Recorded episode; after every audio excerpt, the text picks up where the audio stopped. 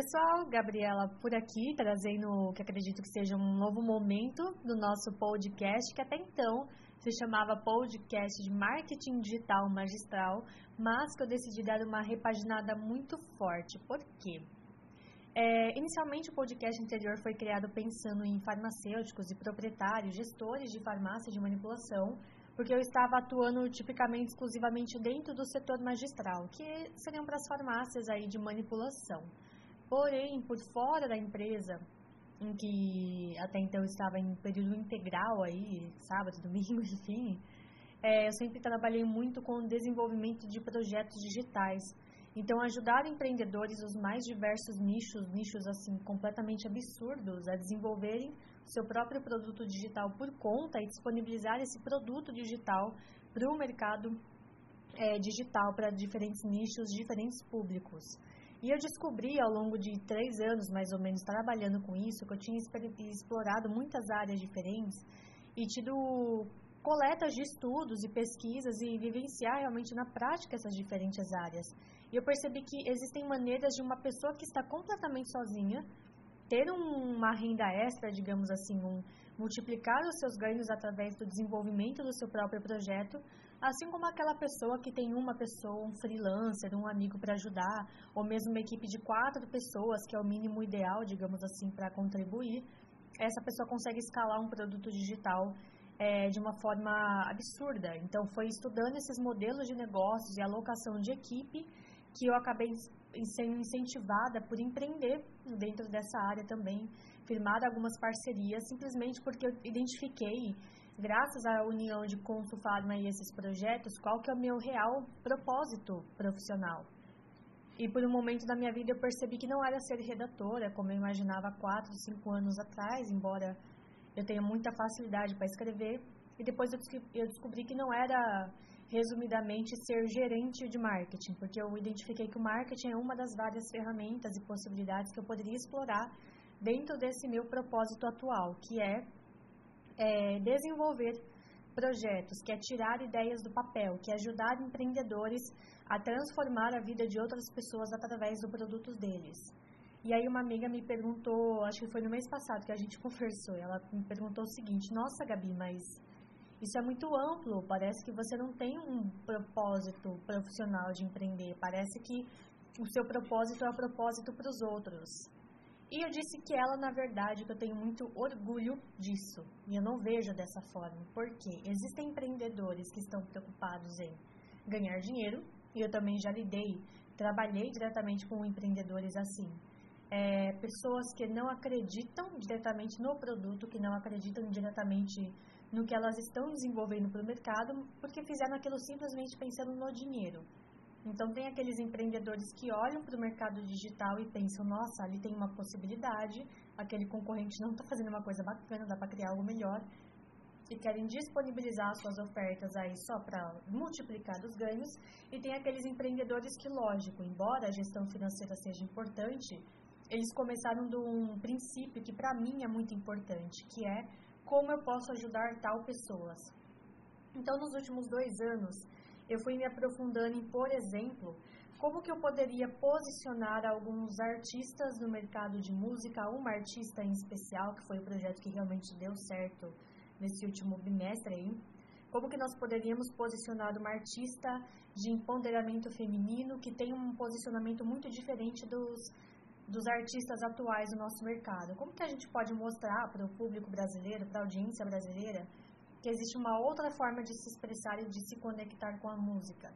Esse, para mim, é um exemplo de um produto único, que tem um posicionamento único e, claro, está explorando aí a participação de uma empreendedora, de um talento que se desenvolve com o coração e não, primeiramente, pensando na, na multiplicação dos ganhos. Porque, claro, quando a gente coloca o coração em algo, os ganhos vêm consequentemente em seguida. Outros mercados, como como que poderia ajudar profissionais da área da pesquisa, saúde, geografia, enfermagem, é, bioquímica, químicos, matemáticos, como que nós poderíamos ajudar essa galera a dominar é, análises de biodiversidade, uma dor que muitos mestrandos, doutorados, muitos alunos que estão em pós-graduação, muitas pessoas que estão no mercado de pesquisa e gestão é, qual é o nome, gente? gestão ambiental, como que essas pessoas poderiam trabalhar com análise de dados? Como que você pesquisa, pesquisa, pesquisa, reúne todas as informações e consegue tirar diagnósticos de forma prática? Esse é mais um exemplo de dor que não estava sendo olhado naquele nicho e que também merecia uma determinada atenção. Outros fatores, como que mães podem ser produtivas ao mesmo tempo conduzindo o mesmo negócio, ao mesmo tempo cuidar da família, cuidarem de si, serem felizes sem surtar. Outro nicho, como que mulheres podem se reconectar com elas mesmas através de ferramentas não exploradas antes do autoconhecimento, para não ficarem nesse mais o mesmo de algumas dicas da internet ou não se sentem confortáveis em fazer terapia, por exemplo. E por aí vai, então, existem inúmeros nichos, existem inúmeros mercados e perfis de pessoas que sentem dores diferentes.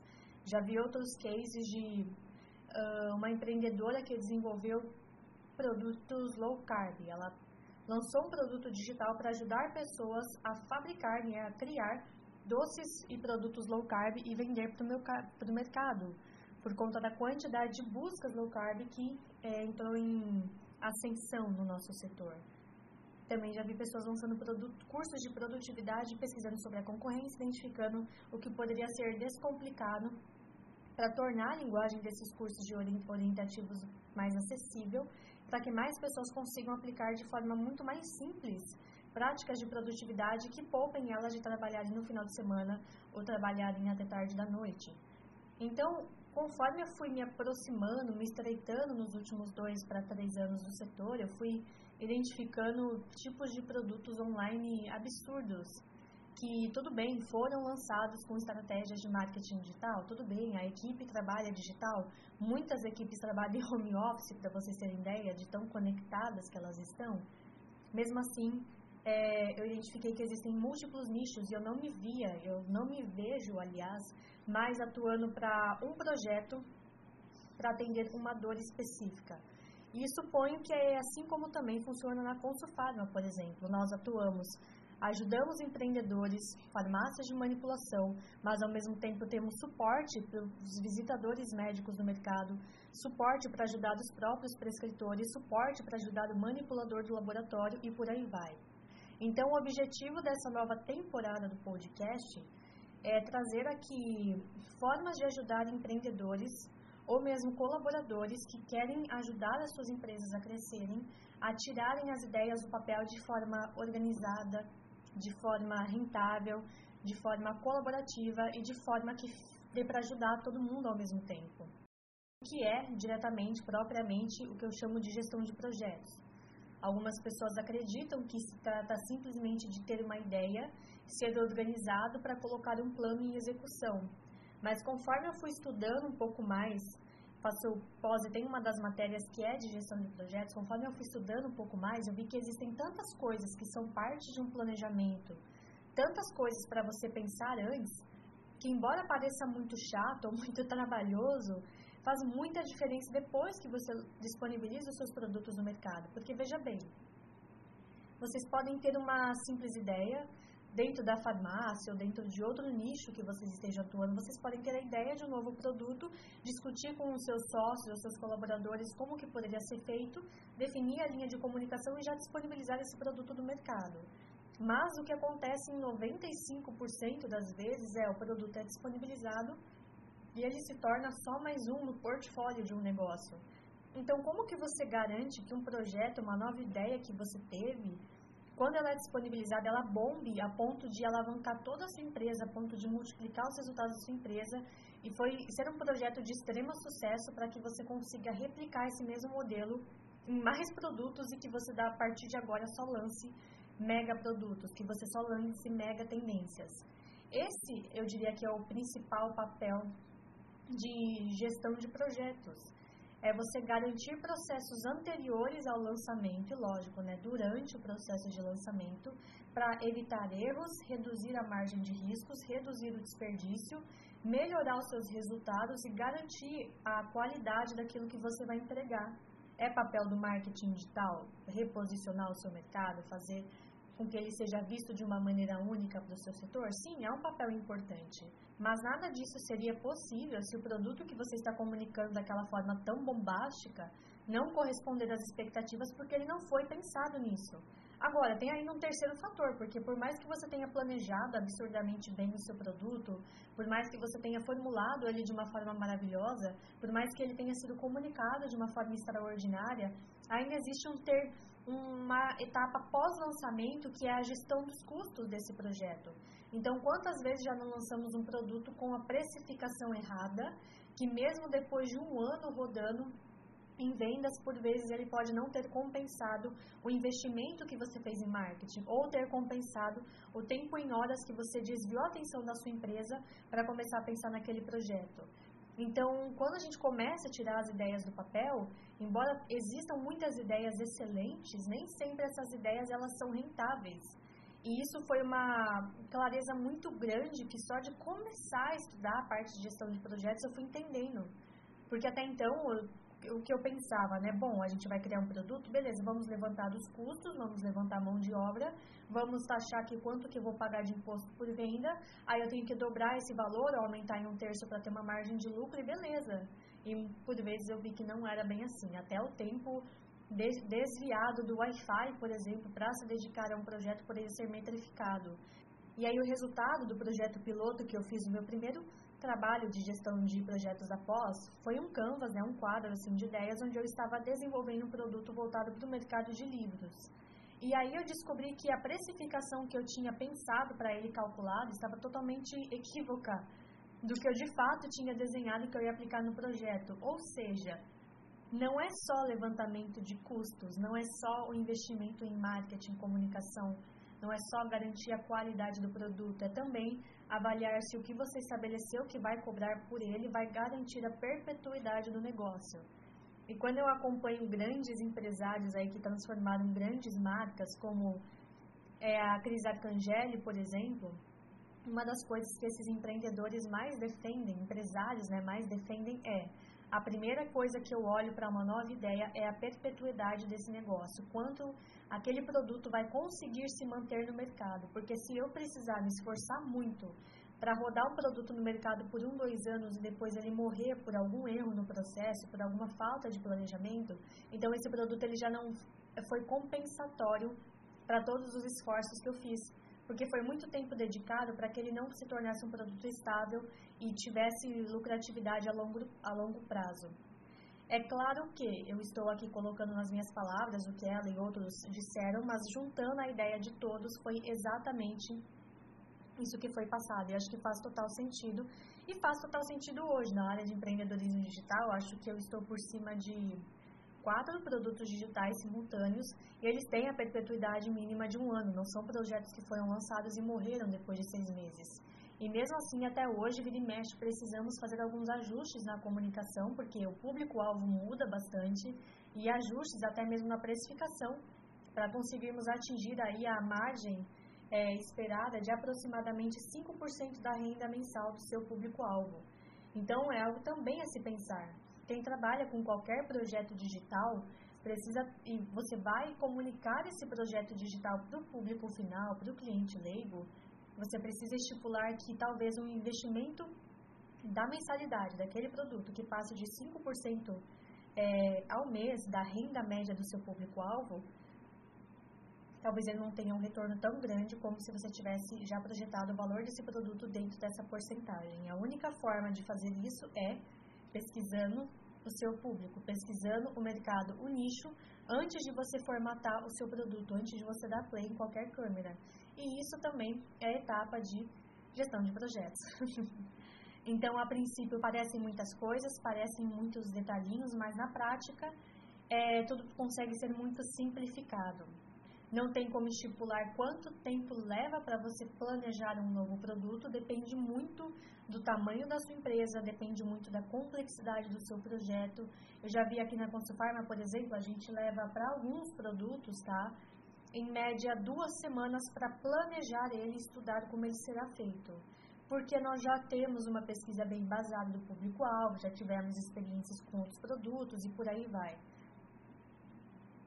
Agora, conversando com a minha irmã, que é esteticista, por exemplo, e ela está prestes a lançar o primeiro produto online dela, não um produto físico, mas realmente um produto online, ela levou cerca de dois meses só para criar o planejamento desse produto, isso depois de ter estudado um pouco de marketing online comigo. E o que ela estudou foi ainda pesquisa de mercado, não foi nem estrutura realmente de marketing digital, tática na prática e por aí vai. Então, depende muito. Mas se eu pudesse resumir a trilha de uma pessoa que deseja inaugurar um novo produto, eu diria que a primeira etapa é sempre pensar em qual é o seu produto ideal, só que não coloca a mão na massa, só pensa. E depois pensa qual é o cliente ideal para esse produto. Em terceira etapa, qual que é a dor, o problema que você acredita que esse seu produto vai resolver. Em quarto lugar, pesquisar o público-alvo para descobrirmos desde a faixa etária dele até se realmente esse é o maior problema que o seu cliente tem. Em quinto lugar, pesquisar os concorrentes. Em sexto lugar, cruzar as informações. Qual diagnóstico você pode ter baseado no público que você acabou de estudar, na concorrência que você acabou de estudar. E nessa, nesse momento de cruzar os dados, em qual conclusão você chega? Olha para a sua primeira e para a sua segunda etapa. Será que o produto que você pensou realmente vai atender o mercado? Será que o público-alvo que você pensou realmente é como você imagina? O seu cliente ideal não tem outros problemas ou não tem, de repente, uma outra faixa etária? Ou não curte, de repente, um outro tipo de comunicação? Então, esse momento é muito importante para você validar se todas aquelas expectativas, ideias que você tinha, elas são realmente válidas. Porque, como eu falei para vocês, uma coisa é você ter uma ideia super bacana, outra coisa é você ter uma ideia coerente, que vai funcionar para o mercado. Então, muitas vezes, nessa sétima etapa de planejamento de projeto, é tudo que você tinha pensado em fazer antes acaba vindo por água abaixo, porque você tem uma clareza muito maior de qual é a realidade e se você não segue essa realidade, entra justamente no que esses grandes empresários falaram sobre perpetuidade do negócio. Então, eu diria assim que a etapa 7 é muito importante. Etapa 8, formular o produto baseado na etapa 7. E aqui eu estou falando de planejar. Vai ser um curso? Beleza, vamos planejar os módulos. Vai ser um audiobook? Beleza, vamos planejar o roteiro vai ser uma, um e-commerce, beleza, vamos planejar a estrutura desse e-commerce, quais categorias e produtos vão ter nesse e-commerce. Enquanto a etapa 9 é revisar o produto, garantir que ele está à prova de falhas. Etapa 10, desenvolver e revisar a comunicação. Etapa 11, encaixar as ferramentas na sua comunicação. Então, SMS, você vai usar alguma plataforma? Ótimo, qual te atende? E-mail marketing, você vai utilizar? Ótimo, qual te atende? YouTube, você vai distribuir material no YouTube, não vai? No Twitter, não vai? No LinkedIn, o seu público está lá no Instagram e por aí vai. Então, o momento de distribuição das informações entre as plataformas, até que a gente entra na etapa do lançamento só depois. Só depois de ter idealizado tudo, pesquisado tudo, validado tudo, construído a tática de tudo, revisado tudo e no final é que você de fato disponibiliza esse projeto do mercado. Se você está pensando em fazer algo no meio online com uma disponibilidade mínima aí de só aos domingos, como eu falei para vocês, é muito provável que vocês demorem um pouquinho mais do que o desejado para tirar sua ideia do papel. Agora, se você é empreendedor e você está com tempo de dedicação integral, pode ser que você atinja o mesmo tempo de planejamento que nós temos aqui na Consulfarma, por exemplo, duas semanas. Ou se você vai mexer em um nicho totalmente novo, talvez você não precise demorar dois meses, que nem a minha irmã, por exemplo, tá? Você pode, de repente, levar um mês. Então, é mais ou menos pensando nessas etapas de desenvolvimento para garantir que vocês vão ter lançamentos muito positivos e não muito negativos, que é o propósito dessa nova temporada do podcast. Eu quero pegar essas quatro etapas é, panorâmicas que nós temos, que na verdade são 12 passo a passo diferentes, eu quero destrinchar como que cada um desses passo a passo funcionam para vocês e poder explicar para vocês como que vocês planejam e criam produtos e disponibilizam produtos para o mercado online que vão realmente ter sentido para a sua audiência. E muito do que será dito aqui, eu vou trazer vários exemplos, buscar trazer vários exemplos, não só de como isso funciona para o produto digital, mas também para o produto offline físico.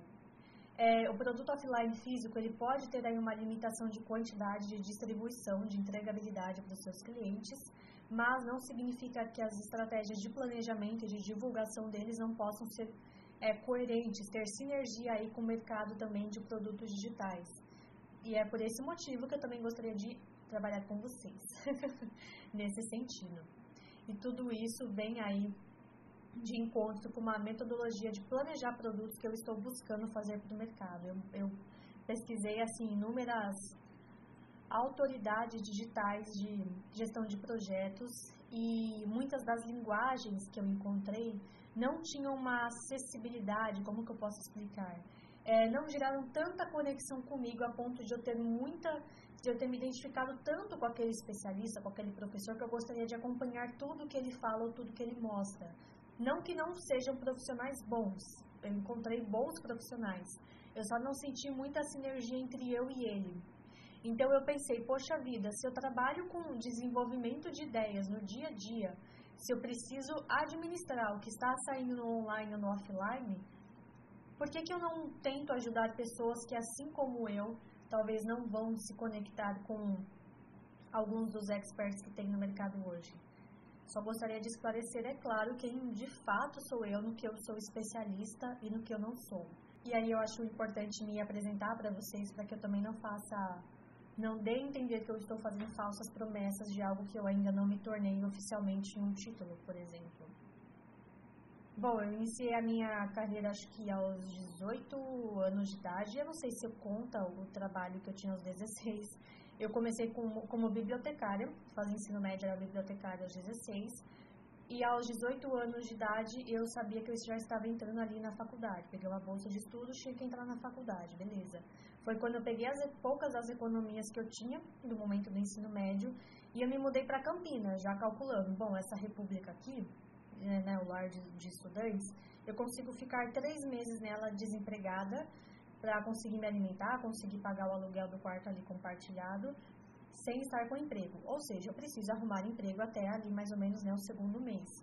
E foi o que deu certo. Quando eu fiz a mudança em janeiro, eu já estava em processo seletivo de estágio em novembro, competindo com pessoas ah, da área comercial que já tinham experiência na área. Mesmo assim, eu consegui passar. Então, na minha, acho que foi na quarta ou sexta, quarta, terceira ou sexta, já esqueci. Nas primeiras semanas em Campinas, eu fui chamada para esse processo de estágio. Fiquei muito feliz. Passei, entrei e comecei atuando aí na área comercial.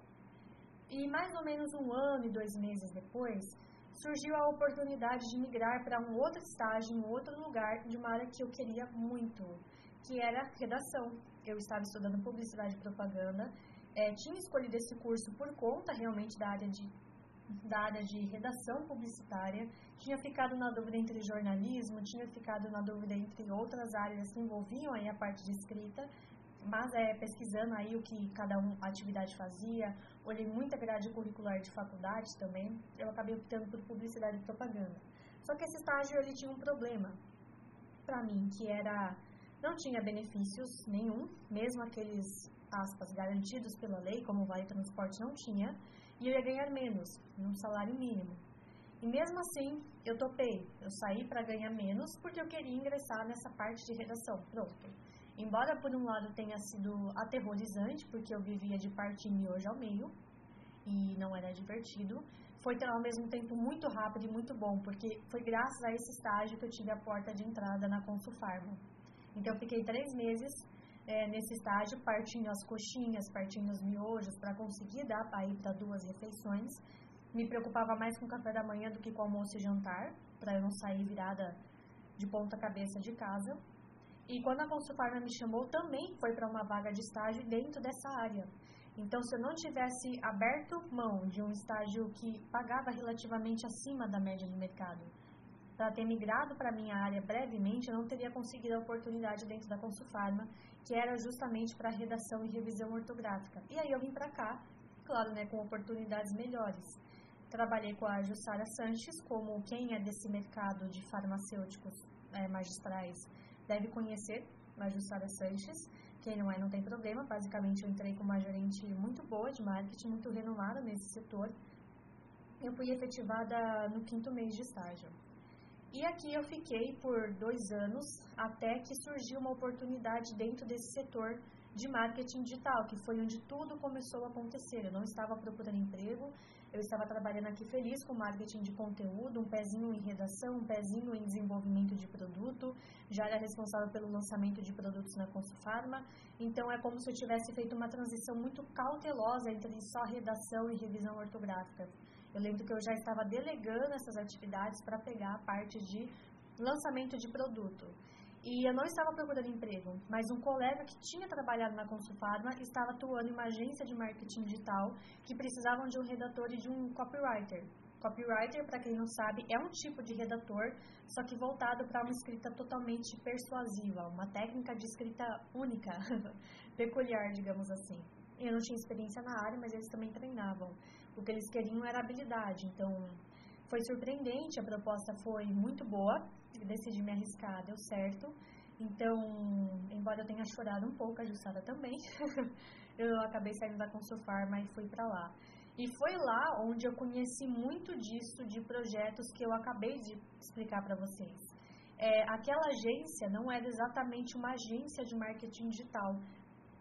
Eles se denominavam um tipo de empresa que tinha acabado de surgir no Brasil. Não tinham muitas empresas se posicionando dessa forma aqui, que é o mercado de infoeditoras. Então, o que acontece? Muitas agências de publicidade, de propaganda, decidiram se tornar infoeditoras nesses últimos 10 anos, porque foram detectando que, poxa, se dá tanto trabalho lançar campanhas e lançar os produtos dos nossos clientes, por que, que a gente não cria os nossos próprios produtos e depositar a mesma mão de obra, os mesmos esforços? Os nossos ganhos vão ser muito maiores, nós vamos ter uma comunicação internalizada e não vamos mais precisar ficar prestando contas com clientes. E aí, se a gente precisar de alguém para gravar, de alguém para representar, a gente contrata um prestador de serviços e também não cria vínculo, é, como, como que foi passado, não cria um vínculo de obrigatoriedade que não esteja previsto em contrato, entende? Então, para essa agência, que até então se tornou uma infoditora, fazia muito sentido essa transição de mercado assim como muitas outras agências obedeceram ao mesmo padrão de comportamento nos anos seguintes que vieram. Então, entrei nessa empresa e fiquei lá por três anos. E aconteceu exatamente a mesma coisa que aconteceu na Consulfarm. Eu comecei em redação e copywriting. E quando eu vi, eu já tinha passado para roteiro. Então, a parte de roteiro envolvia muito criação de produto. Então, a parte de criação de produto envolvia se eu entendi, se eu entendo do produto, eu sei como ele deve ser comunicado. E pum, quando eu percebi na virada do segundo para o terceiro ano, eu fui colocada como coordenadora de projetos. Porque todos os projetos que iam lançar, eu que tinha criado. Então, eu conseguia ditar qual era a melhor forma de comunicar e revisar e validar material. E é assim que eu caí na situação atual, basicamente, porque depois que isso aconteceu, eu nunca mais saí desse mercado que a gente chama de marketing digital ou mercado de infoeditoras. Eu nunca mais abandonei merca o mercado de acompanhamento do lançamento e disponibilização de produtos. Então, o que acontece? É, no final do terceiro ano, a Consulfarma entrou em contato comigo e a Jussara ela estava inaugurando a própria empresa dela. Então foi quando eu vim para cá. Quando eu aceitei a proposta de voltar para a Consulfarma, por motivos que eu não acho é, bacana compartilhar sobre a empresa em que eu estava, mas quando eu aceitei regressar à Consulfarma, eu não sabia que a Jussara estava prestes a sair. Uma semana depois que eu tinha topado, eu descobri que ela estava prestes a sair. Então foi muita coincidência, porque eu estava lidando com algumas práticas que eu não que já iam contra os meus valores pessoais e profissionais na outra empresa, impactos aí causados por trocas de sociedade e outros fatores que não são relevantes. Então, por eu já estar lidando com essa situação que estava me desapontando um pouco, acabou conciliando com a necessidade da Jussara de trazer alguém mais para perto do marketing interno. Foi quando eu cheguei em outubro de 2020. Só que mesmo aqui na Consufarma, atuando com gerente de produtos, depois fazendo transição também para gerente de marketing, eu não abandonei esse nicho de infeditoras. Então eu acabei vendo muito dos dois mundos, digamos assim. Continuei conectada ao setor de infoditoras, de marketing online, e continuo conectada também ao setor que, por outro lado, não tem tanto hábito de consumir produtos digitais. Não como core business, digamos assim, porque o mercado em que a Consufarma atua, farmácia de manipulação, é um mercado muito envolvido na prestação de, na entregabilidade de produtos físicos, que é um core business, um tipo de produto principal muito distinto do mercado de infoeditoras. Isso para mim foi muito interessante, porque eu comecei a comparar o que, que tem de experiência do cliente no mercado de produtos físicos que poderia ser aplicado no mercado digital. E o que, que tem no digital que eu poderia trazer para os mercados físicos. E foi aí que a ideia desse podcast, entre outros pro, pro, produtos, não, entre outros conteúdos que eu decidi criar de março adiante desse ano, é, acabou nascendo porque eu já tinha me dedicado tanto, depositado tanto tempo e energia na equipe interna, na administração de tudo, que eu percebi que o que tem no mercado carece de informações no outro e vice-versa. Quando eu falo mercado, pessoal, não quero dizer farmácias e esteticistas, sei lá, não, eu quero dizer online e offline. Muito do que tem um pode ser agregado ao outro. E para iniciar essa troca, é que eu decidi mudar o posicionamento, a temporada desse podcast, que eu decidi mudar o posicionamento nas redes sociais saindo de marketing digital, marketing digital, que são meramente ferramentas e táticas que fazem parte do que eu realmente faço da minha vida, digamos assim, que é gestão de projetos. E é por isso que nós estamos aqui hoje. Então, sou formada em publicidade e propaganda. Eu tinha iniciado uma pós-graduação em marketing digital, eu tive que trancar por motivos completamente pessoais. Retornei para a pós-graduação quatro meses depois, então, para vocês terem ideia do lapso aí, né, não consegui aguentar esses quatro meses, mas meramente por motivos pessoais mesmo. É, consegui aprovação baseada na minha grade curricular e na iniciação científica que eu fiz dentro da USP. Então, eu entrei no MBA é, ao vivo da USP. Espero que eles me disponibilizem o presencial depois da pandemia também. Então, estou cursando lá especialização em marketing. E por estar dentro desse MBA, eu consegui acesso a um livro bibliográfico que eles indicaram de mais de 700, quase 800 páginas sobre PMO, que fala sobre o que? Gestão de projetos. Então, esse é um livro que eu ainda estou lendo. Parte do que eu vou trazer para vocês daqui para frente é, vem de inspiração no material desse livro. E com certeza, depois que eu concluir essa minha pós-graduação em marketing, eu também quero ser especialista com o título realmente em gestão de projetos. Então, o que eu quero passar para vocês é: eu não tenho o título de especialista, eu ainda estou aprendendo e com certeza vou conseguir passar muito mais informações com o passar dos meses. E com certeza, depois que eu for especialista, eu vou conseguir passar ainda mais informações. Mas tudo que eu aprender, mesmo que seja errando ou acertando, ou que eu descobrir que tem um jeito melhor de ser feito, eu gostaria de compartilhar aqui com vocês, para poder seguir realmente esse propósito, que é ajudar pessoas, empreendedores, empresários a tirarem as ideias do papel sem ver o barco saindo dos trilhos. E isso não é algo de responsabilidade de marketing digital somente, isso é de responsabilidade de recrutamento e seleção, administração, gestão de pessoas, gestão de processos, comunicação, finanças e tudo mais. Então, é ciente dessa junção de pilares que eu gostaria de aderir, passar para vocês sem enrolar, criar um nó na cabeça, sem parecer que tudo é muito complexo, sem parecer que não dá para aplicar um projeto com calma ou que não dá para aplicar um projeto sem perder prazo e perder oportunidade de mercado, por exemplo, porque esse é o grande medo de muitos empresários, é demorar muito para lançar um produto e perder alguma tendência. Então, tem como lançar produtos seguindo as tendências em um prazo que também seja saudável para o seu resultado final. E é mais ou menos isso, baseado aí nessa experiência dos últimos anos, que eu gostaria de traduzir e transmitir em palavras simples, de forma que possam ser aplicados em diferentes nichos de mercado. Não só na saúde, não só no esotérico, não só de matemática, não só no mercado musical e por aí vai, em vários nichos do mercado. Então, quem tiver interesse em permanecer na nova temporada do podcast muito bem-vindo. Quem tiver interesse em conhecer as minhas redes sociais, que eu não vou citar aqui porque eu acho que eu vou mudar o ah, o arroba, mas eu vou deixar escrito em algum lugar do descritivo desse podcast com certeza. Eu ainda estou estudando qual que é o melhor arroba, mas também é muito bem-vindo. Quem se identificar também, quem tiver só curiosidade ou estiver na graduação, na pós, precisando de alguma mãozinha também. E é isso aí. Sejam muito bem-vindos ao podcast de gestão de projetos.